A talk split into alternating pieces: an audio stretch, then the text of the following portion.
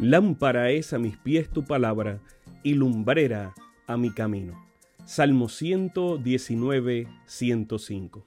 Que el Dios de los cielos bendiga tu vida en este momento junto a tus seres amados.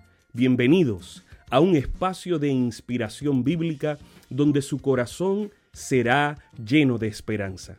Como un regalo de la Iglesia Adventista del Séptimo Día de King, Texas, compartimos la lectura devocional para adultos correspondiente a este bendecido día.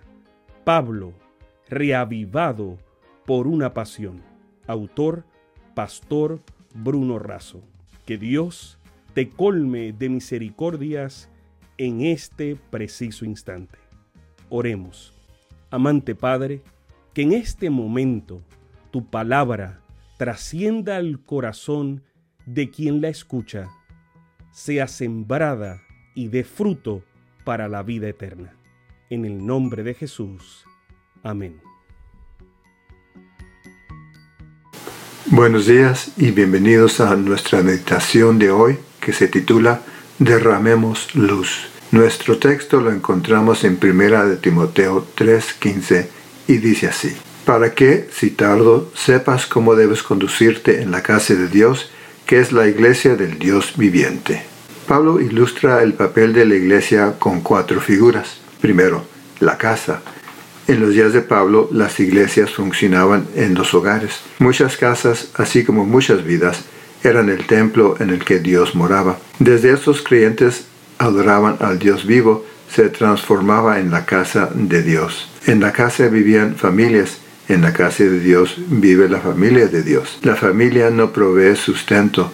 La iglesia no crece por adición, sino por la nutrición de la palabra. Después de sus grandes conquistas navales, el almirante Nelson aseveró que tal victoria se debió a que pudo comandar una banda de hermanos. La casa, la familia de Dios, nos hermana a todos. Número 2. La asamblea. En los días de Pablo, en Atenas se usaba esta palabra para referirse a la convocación de todos los ciudadanos. La iglesia es como una asamblea.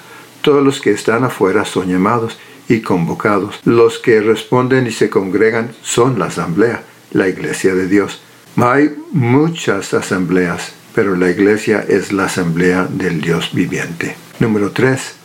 La columna. El gran templo de Diana tenía 127 columnas. Todas eran de mármol, adornadas con joyas y recubiertas de oro. Así como una columna está a la vista, se admira y por su parte y por su porte y sostiene el edificio, la verdad tiene que estar a la vista, ser contemplada, admirada y sostener el edificio de la iglesia. Las columnas unían el piso con el techo, la columna de la verdad une el cielo con la tierra. Número 4. El baluarte. Es una base, un sostén y un fundamento. Las personas, la iglesia, su conducta y su estilo de vida defienden la verdad. Como baluarte, la iglesia protege la verdad y la guarda para que la verdad no tropiece. La mantiene en pie y en alto. Elena de White claramente amonesta.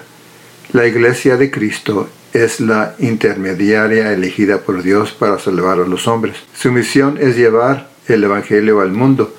Esta obligación recae sobre todos los cristianos. Cada uno de nosotros, hasta donde lo permitan sus talentos y oportunidades, tiene que cumplir el mandato del Salvador. El amor de Cristo que nos ha sido revelado nos hace deudores de cuantos no lo conocen. Dios nos dio luz, no solo para nosotros, sino para que la derramemos sobre ellos. El Señor bendiga. Amén. Sabemos que esta lectura ha bendecido su vida. Compártala, compártala con alguien más e invítele a suscribirse en nuestro canal para mayor bendición.